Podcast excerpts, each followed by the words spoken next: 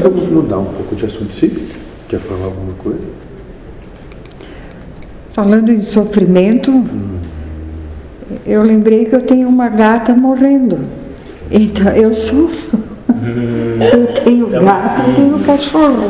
E eu tenho uma gata que está morrendo. Ótimo. Então e- eu sofro de- vendo o E sofrimento. o que Deus está te oportunizando? Tu tinha alguma expectativa que ela ia viver para sempre? Não, Tinha alguma dúvida que em algum momento isso vai acontecer?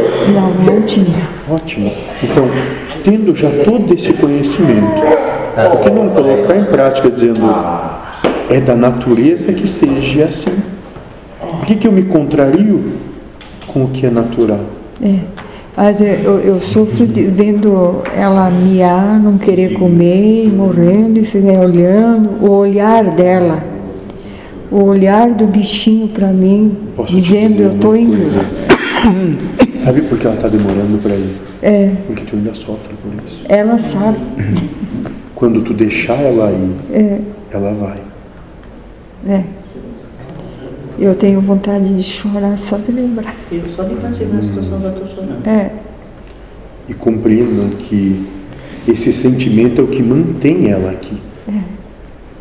Quem ama liberta, mas só quem ama. eu sei, Ótimo.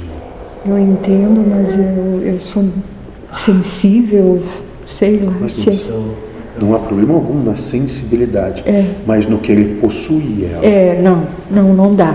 Não. Entende que é bem diferente.